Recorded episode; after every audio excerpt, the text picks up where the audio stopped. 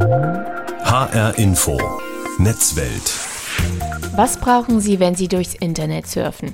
Ihre Augen, um Text oder Bilder zu sehen. Ihre Hände, um die Tastatur zu bedienen und in vielen Fällen auch Ihre Ohren. Stellen Sie sich jetzt vor, mindestens einer dieser Punkte fällt weg. Können Sie sich dann immer noch frei durchs Netz bewegen? Leider kaum, denn Barrierefreiheit ist auch in 2022 an vielen Stellen noch Mangelware. Warum das so ist, vor welche Herausforderungen das die Betroffenen stellt und was es jetzt braucht, damit Barrieren im Netz abgebaut werden, das klären wir jetzt in der H-Info Netzwelt. Mein Name ist Juli Rutsch. Schön, dass Sie mit dabei sind. Displays, die sich falten lassen, Autos, die autonom durch die Gegend fahren oder Kühlschränke, die per App gesteuert werden. Das alles ist technisch gesehen fast schon kalter Kaffee. Aber dass wir es schaffen, dass sich wirklich alle Menschen, egal welche Einschränkungen sie mitbringen, barrierefrei im Netz bewegen können, davon sind wir wohl noch weit entfernt.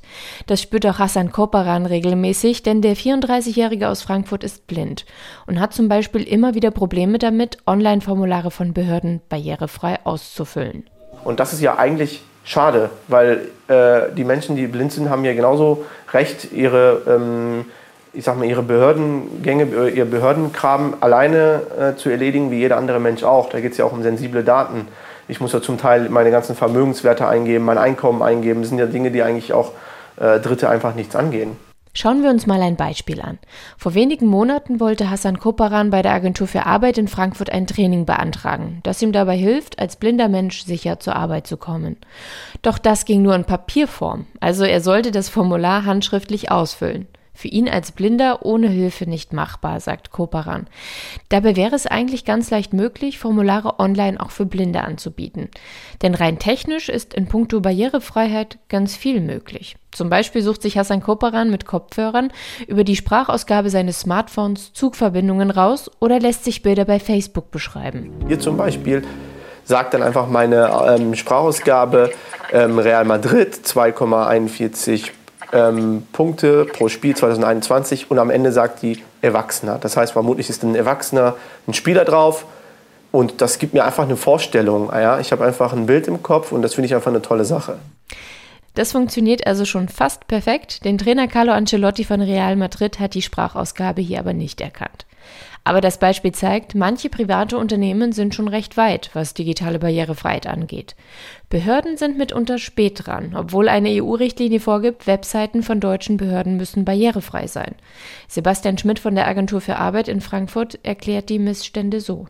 Es ist ein stetiger Prozess der Verbesserung, dass wir das auf solide Füße stellen und auch barrierefrei äh, alles im Idealfall ermöglichen. Aber es ist halt sukzessive erst ein Prozess, der im Werden ist. Bevor ich tiefer in die Materie der digitalen Barrierefreiheit eintauche, will ich mir den Begriff erst einmal definieren lassen.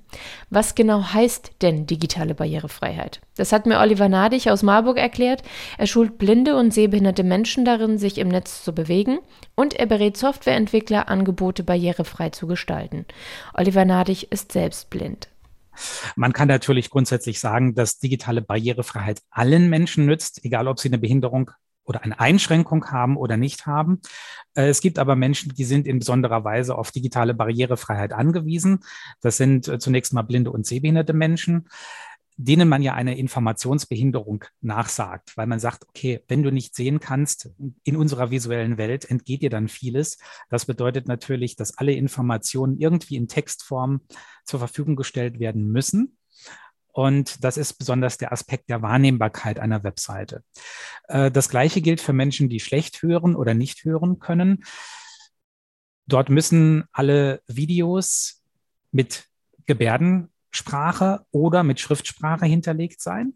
Es gibt gehörlose Menschen, die sehr gut mit Schriftsprache zurechtkommen, weil sie die gelernt haben. Es gibt aber auch gehörlose Menschen, insbesondere die von Geburt an gehörlos sind, für die selbst die Schriftsprache eine Hürde ist. Und dann sind diese Menschen auf Gebärdensprache angewiesen. Aber auch Menschen, die motorisch beeinträchtigt sind, wenn sie zum Beispiel einen, äh, einen Spasmus haben, wenn sie eine Lähmung haben, wenn sie ein Zittern in der Hand haben, dann brauchen sie ähm, viel Platz, um Elemente auf dem Bildschirm zu bedienen. Das heißt, die Bedienschaltflächen müssen groß sein und sie müssen einen großen Abstand zueinander haben, damit es keine Fehlbedienungen gibt, wenn die Hand zittert. Ein weiterer Punkt sind die kognitiv eingeschränkten Personen, die vor allem auf leichte Sprache, kurze Sätze, kurze, prägnante Informationen angewiesen sind, die möglichst auch nicht durch andere Zusatzinformationen abgelenkt sein sollen.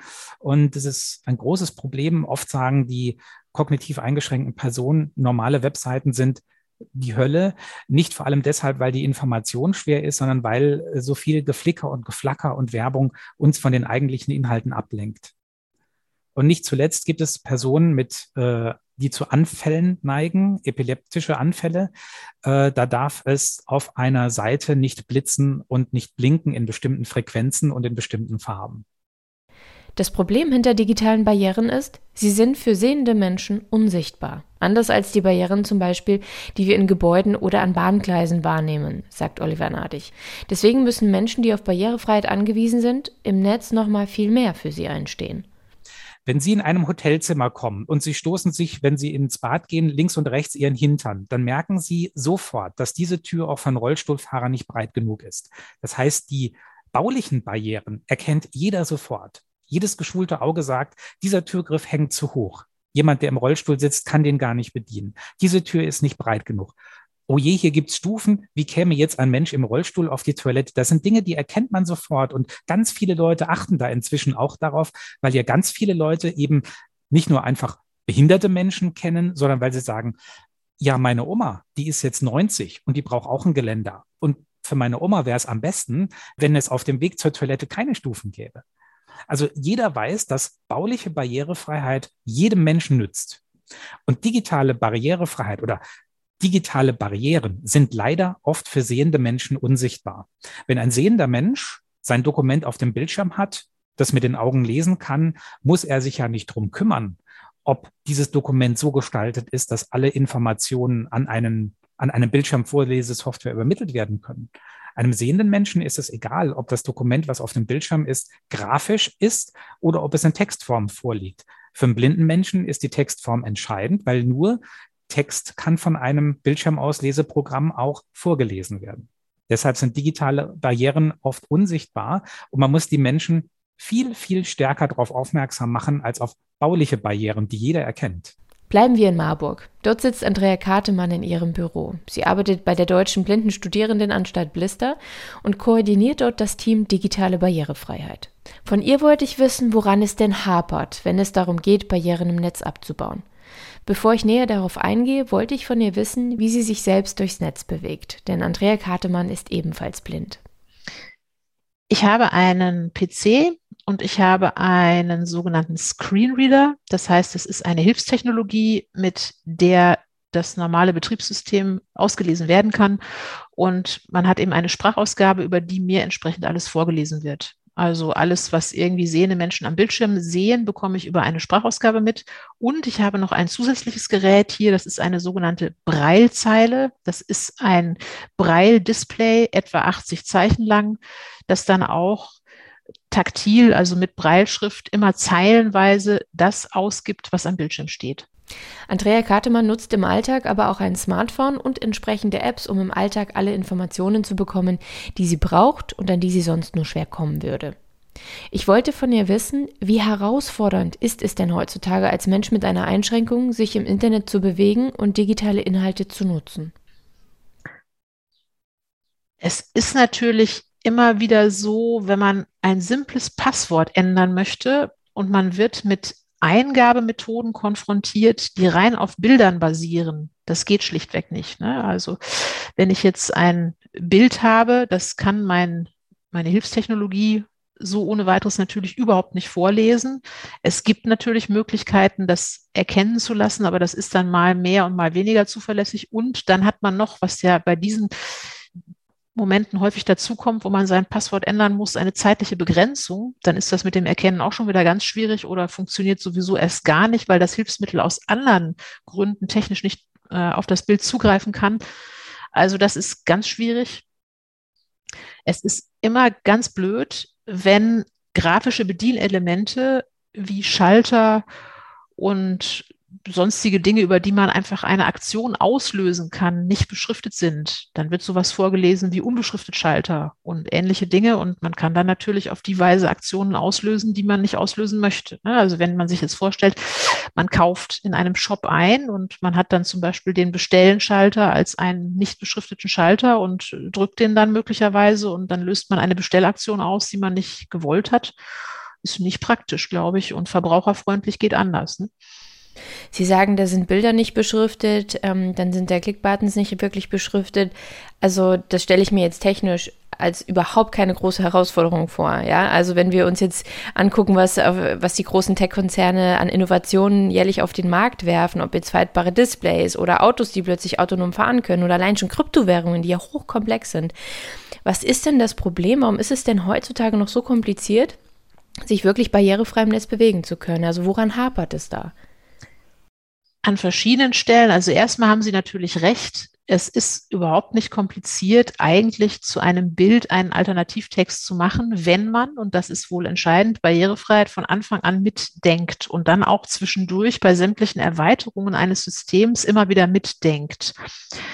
Wenn man Barrierefreiheit nachträglich sozusagen nacharbeiten muss, also kann man sich ja leicht vorstellen, ne? ich habe eine Webseite mit 100 Bildern und wenn ich direkt die Bilder einstelle und mache dann eine schöne Bildbeschreibung, die sehr kurz und möglichst emotionslos und neutral sein sollte, also insofern auch gar nicht so ein großes Hexenwerk sollte man meinen, wenn man das also von Anfang an macht, dann ist das ja sehr viel einfacher, als wenn ich von diesen 100 Bildern nachträglich Alternativtext generieren muss, beziehungsweise den dazu erfinden muss. Und so kann man das eben durch diese ganze Barrierefreiheitsthematik deklarieren. Das ist ja auch ganz, ganz wichtig und da kommt man dann auch auf so einen breit äh, angelegten Punkt. Es gibt ja Webseiten, die auch von den Kontrasten her für Menschen mit einer hochgradigen Sehbehinderung furchtbar schlecht zu nutzen sind. Und das ist aber ja nicht nur für die ein Problem, sondern das ist auch für Menschen, die älter sind, ein Problem und die dadurch eine Seheinschränkung vielleicht haben. Und auch für solche Menschen ist natürlich Barrierefreiheit ganz wichtig. Und das ist eben auch ein Thema, wenn man das von Anfang an mitdenkt, bei der Gestaltung einer Webseite, bei der Gestaltung von Plattformen, bei der Gestaltung von Webanwendungen, dann ist das einfach. Aber das wird halt immer noch so, ich sage das mal etwas provokativ, als lästiges Anhängsel hinten dran betrachtet. Und das ist nicht geschickt. Sie haben das gerade angesprochen mit den fehlenden Kontrasten oder Kontraste, die man eben sehr schwer nur erkennen kann. Also es gibt da ganz aktuelle Studien, die sagen, wenn man sich jetzt die eine Million wichtigsten Webseiten im Netz anschaut und die analysiert, dass rund 90 Prozent dieser Webseiten eben genau diesen Fehler aufweisen, dass die Kontraste so extrem sind, dass man sie nicht wirklich erfahren kann und, und sehen kann, wenn man eben eine Sehbehinderung hat oder eben eine Sehschwäche. Das ist ja wirklich weit verbreitet. Liegt es wirklich nur daran, dass man das vergisst? Oder ist es auch was, dass man sich einfach die Arbeit nicht machen möchte? Oder würde das ähm, wieder noch mehr technische Voraussetzungen mit sich bringen? Also es würde halt von Anfang an einfach mal einen gewissen Beratungs- und Weiterbildungsaufwand erfordern, den man aber dann ja nur einmal hat, weil wenn man da gewisse Prinzipien durchdrungen hat, dann kann man das auch. Nur das muss man eben einmal machen, man muss sich damit beschäftigen. Na klar, technische Herausforderungen hat es natürlich schon. Man muss sich halt entsprechend auf ein für die Webseitenprogrammierung geeignetes sogenanntes Content-Management-System äh, beschränken, beziehungsweise auf, also eins nutzen, das dann eben mit Barrierefreiheit klarkommt, wo man dann auch die Chance hat, barrierefreien Inhalt zu erstellen. Aber je mehr dieses Thema gefragt ist, desto mehr passen sich ja da auch die Entwicklungen an, wie wir merken. Das ist ja wirklich so. Und im Prinzip, ja, es ist, glaube ich, ganz häufig so, dass das eben wirklich einfach nicht mitgedacht wird. Und bei dem Thema Kontrasten würde ich Ihnen völlig recht geben. Man kann da auch in Klammern leider noch viel weiter gehen. Wenn man Webseiten anschaut, dann äh, kommt man immer wieder auf Dokumente, die zum Herunterladen angeboten werden. Und da sagen die Studien leider das Gleiche auch ein PDF-Dokument auf einer Webseite muss barrierefrei sein, zumindest bei einer öffentlichen Stelle. Und ähm, das ist in 90 Prozent der Fälle nicht gegeben. Und das sage nicht ich, sondern das sagen Studien, die jedes Jahr erscheinen. Und das äh, ist dann eben schon auch ein bisschen schade. Das hat mir Andrea Kartemann gesagt von der Deutschen Blindenstudienanstalt Blister in Marburg. Digitale Barrierefreiheit wird also oft einfach vergessen. Aber wie viele Menschen in Deutschland sind auf sie angewiesen? Ich habe versucht, mir dazu mal ein paar Zahlen anzuschauen. Laut dem Statistischen Bundesamt leben in Deutschland rund 8 Millionen Menschen mit einer schweren Behinderung, also jeder zehnte von uns. Nur drei Prozent von ihnen haben diese Behinderung von Geburt an. Das heißt, die große Mehrheit, also bei fast allen, kam die schwere Behinderung im Laufe ihres Lebens hinzu, hauptsächlich durch Krankheiten. Auf einen barrierefreien Zugang im Netz sind aber nicht nur schwerbehinderte Menschen angewiesen, sondern auch ältere oder auch eigentlich wir alle. Denn fast jeder von uns ist etwa durch eine Krankheit mal außer Gefecht gesetzt und kann sich dann digital nicht mehr so frei bewegen. Das können auch ganz einfache Alltagssituationen sein, sagt Oliver Nadig, Lehrer für blinde und sehbehinderte Menschen. Haben Sie sich mal gefragt, warum Navigationsgeräte im Auto sprechen? Die Leute, die Auto fahren, die sind ja gar nicht blind. Also warum sprechen die? Die sprechen einfach, weil die Leute die Auto fahren, ihre Augen auf die Straße richten müssen und die Navigationsgeräte die Sprache als Kanal nutzen, um zusätzliche Informationen zu geben, ohne dass man aufs Display gucken muss. Und ganz viele Menschen nutzen ja heute schon in äh, Alltagsgegenstände eingebaute Technologien, wie zum Beispiel in Smartphones, die ja E-Mails vorlesen, die Texte vorlesen können.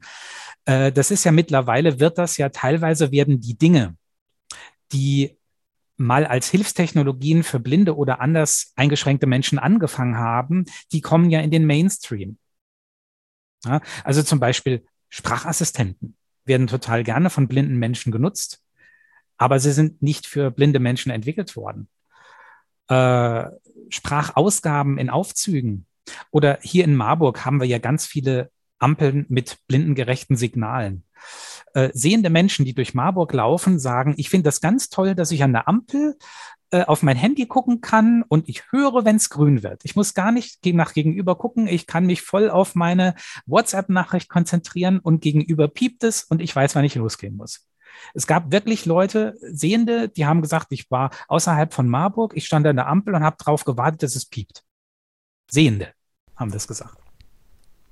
Also barrierefreie Zugänge im Netz und bei digitalen Angeboten helfen uns allen, vor allem aber Betroffenen, die darauf angewiesen sind. Wie aber ist dieses Recht in unser System verankert? Vor wenigen Jahren hatte die Europäische Union eine Richtlinie ins Leben gerufen, die besagt, dass Anbieter von Webseiten im öffentlichen Sektor, also zum Beispiel Behörden, Krankenhäuser oder die Bundeswehr, dazu verpflichtet sind, diese Webangebote barrierefrei anzubieten. Dass das bis heute nicht reibungslos klappt, das haben wir vorhin schon gehört. Ab dem 28. Juni, also in Kürze, soll diese Richtlinie noch erweitert werden, indem auch private Unternehmen digitale Angebote barrierefrei anbieten sollen. Verankert ist das im European Accessibility Act, der bis 2025 umgesetzt werden soll. Auf Deutsch heißt das Ganze Barrierefreiheitsstärkungsgesetz. Ich frage mich, wie gehen die Unternehmen, die die digitalen Inhalte und Produkte zur Verfügung stellen, jetzt damit um? Ist das ein Schritt in die richtige Richtung? Das wollte ich von Klaus-Peter Wegge wissen. Er ist IT-Experte und leitet seit vielen Jahren das Accessibility Center bei Siemens, das sich speziell mit Barrierefreiheit beschäftigt. Und er berät in diesem Rahmen hunderte Unternehmen darin, ihre digitalen Angebote freier zugänglich zu machen. Als erstes wollte ich von ihm wissen, wie sieht es denn in puncto digitaler Barrierefreiheit aktuell in den Unternehmen aus? Äh, generell könnte man sagen, die größeren Unternehmen sind sich des Themas sehr bewusst und haben bestimmte Strategien aufgebaut. Das sind vor allen Dingen natürlich auch die Unternehmen, die auch an die öffentliche Hand, also sogenannte öffentliche Stellen, äh, liefern. Und das gilt jetzt nicht nur für Deutschland oder bestimmte europäische Länder, sondern es gilt eigentlich im ganzen internationalen Geschäft. Die mittleren Unternehmen ähm, entdecken erst diese Problematik der Digitalisierung und Barrierefreiheit, ähm, sind teilweise allerdings auch darauf angewiesen, dass die Softwarezulieferanten ähm, Barrierefreiheit unterstützen. Also ich möchte es mal so sagen, wenn ich heute eine Webplattform zum Verkauf von Produkten aufbauen möchte als mittelständisches Unternehmen, mache ich das im Regelfalle nicht mehr selber, sondern im Regelfalle kaufe ich mich irgendwo ein auf einem Marketplace oder kaufe eine Software zu und ich verlasse mich dann darauf, dass diese Lösung erstmal grundsätzlich Barrierefreiheit im Bauch hat. So, das muss man natürlich dann gleich bei der Ausschreibung mit berücksichtigen, dass Barrierefreiheit ein Qualitätsmerkmal ist, ähnlich wie das Thema User Experience oder das Thema Sicherheit im Netz und ähnliche Dinge. So, das ist ein Prozess, der momentan ähm, gelernt wird. Schwierig wird es bei den kleineren Unternehmen, ähm, die ja einfach nicht die Ressourcen, die Kapazitäten haben, äh, sich der digitalen Barrierefreiheit zu stellen. Die sind häufig froh, dass sie überhaupt eine Webpräsenz erstmal aufgebaut haben. Ähm, das wäre jetzt auch meine nächste Frage gewesen. Ähm, vor welchen Herausforderungen stehen denn die Unternehmen? Also woran mangelt es? Also was ist sozusagen im Alltag, also gerade für die kleinen Unternehmen, die Sie angesprochen haben, schwierig in der Realität dann umzusetzen, um eben barrierefreie Angebote zu machen? Eigentlich ist das Thema Barrierefreiheit technisch kalter Kaffee. Es ist nichts wirklich Schwieriges. Die Regeln dazu kennen wir seit langer Zeit. Es gibt natürlich im Laufe der technischen Entwicklung einige weitere äh, Möglichkeiten. Es gibt passende Handbücher dazu und ähnliche Dinge.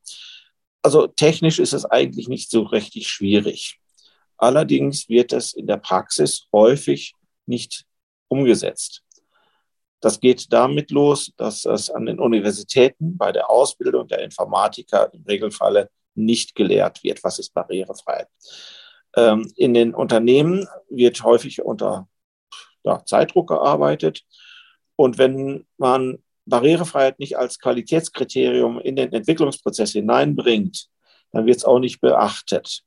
Das heißt, in den Unternehmen muss eigentlich dieses äh, Thema Barrierefreiheit gleich von Anfang an in die Projekte äh, integriert werden.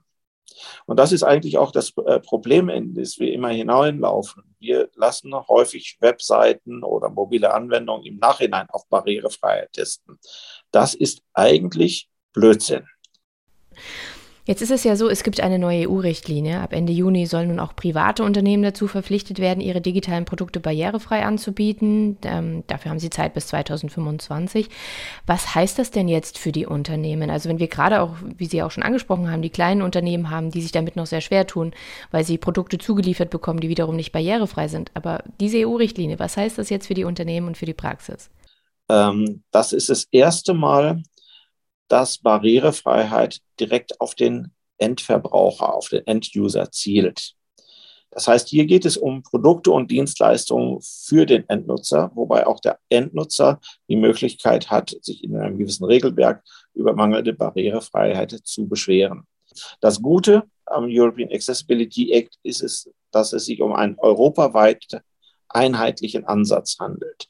Das heißt, wir haben hier nicht die Maximalanforderungen an Barrierefreiheit, wie es sich viele wünschen würden, insbesondere die Behindertenverbände wünschen würden, sondern wir haben einen gemeinsamen Ansatz. Das ist dann manchmal sogar der kleinste gemeinsame Nenner, aber es ist der europaweit einheitliche Ansatz. Ich brauche nicht mehr besondere Maßnahmen für Barrierefreiheit in Spanien oder in Schweden oder in anderen Ländern zu treffen, sondern ich habe einen einheitlichen Markt. So, und da kann man deutlich sehen, dass einige Unternehmen, meistens die größeren, jetzt schon deutlich vorpreschen und sagen, äh, wir müssen jetzt mit der Entwicklung anfangen. Und wir sehen auch schon teilweise auf den Webseiten, auf den Einkaufsshops deutliche Verbesserungen zur Barrierefreiheit. Allerdings, das ist bei diesen großen äh, Shops teilweise ähm, schon eine ganz gute Herausforderung, das äh, umzusetzen. Also da bin ich ziemlich zuversichtlich, ähm, dass das bis 2025 in Schritten äh, funktioniert. Das hat mir Klaus-Peter Wecke gesagt, der seit Jahrzehnten das Accessibility Center bei Siemens leitet. Das Barrierefreiheitsstärkungsgesetz könnte also ein Push in die richtige Richtung sein. Holen wir uns dazu aber nochmal die Meinung von Oliver Nadig hinzu. Wir haben ihn vorhin schon gehört. Er selbst berät in Marburg Softwareentwickler, ihre Produkte barrierefrei zu denken. Er hat mir erzählt, dass das neue Gesetz ihn nur leicht aufatmen lässt, weil nicht alle digitalen Angebote darin enthalten sind und etwa die Bedienung an digitalen Terminals wie Fahrkartenautomaten noch lange auf sich warten lässt. Aber er hofft darauf, dass sich durch die politische Regelung eine Art Strahlkraft entwickelt. Ich sag's mal zum Beispiel so, äh, vor zehn Jahren hat noch niemand damit Werbung gemacht, dass sein Mineralwasser klimaneutral ist. Jetzt ist das Thema Klimaneutralität in aller Munde. Und wenn durch die Geltung des Barrierefreiheitsstärkungsgesetzes digitale Barrierefreiheit stärker ins öffentliche Bewusstsein rückt, dann hoffe ich, dass auch Institutionen, Firmen, die nicht von diesem Gesetz umfasst sind, dann freiwillig sagen, wir möchten genauso gut sein wie die, die es müssen. Wir möchten unsere digitalen Produkte und Dienstleistungen auch barrierefrei gestalten. sagt Oliver Nadig. Das war die H-Info Netzwelt. Die gibt es jede Woche bei H-Info und bei allen gängigen Podcast-Apps sowie in der ARD Audiothek. Mein Name ist Juli Rutsch.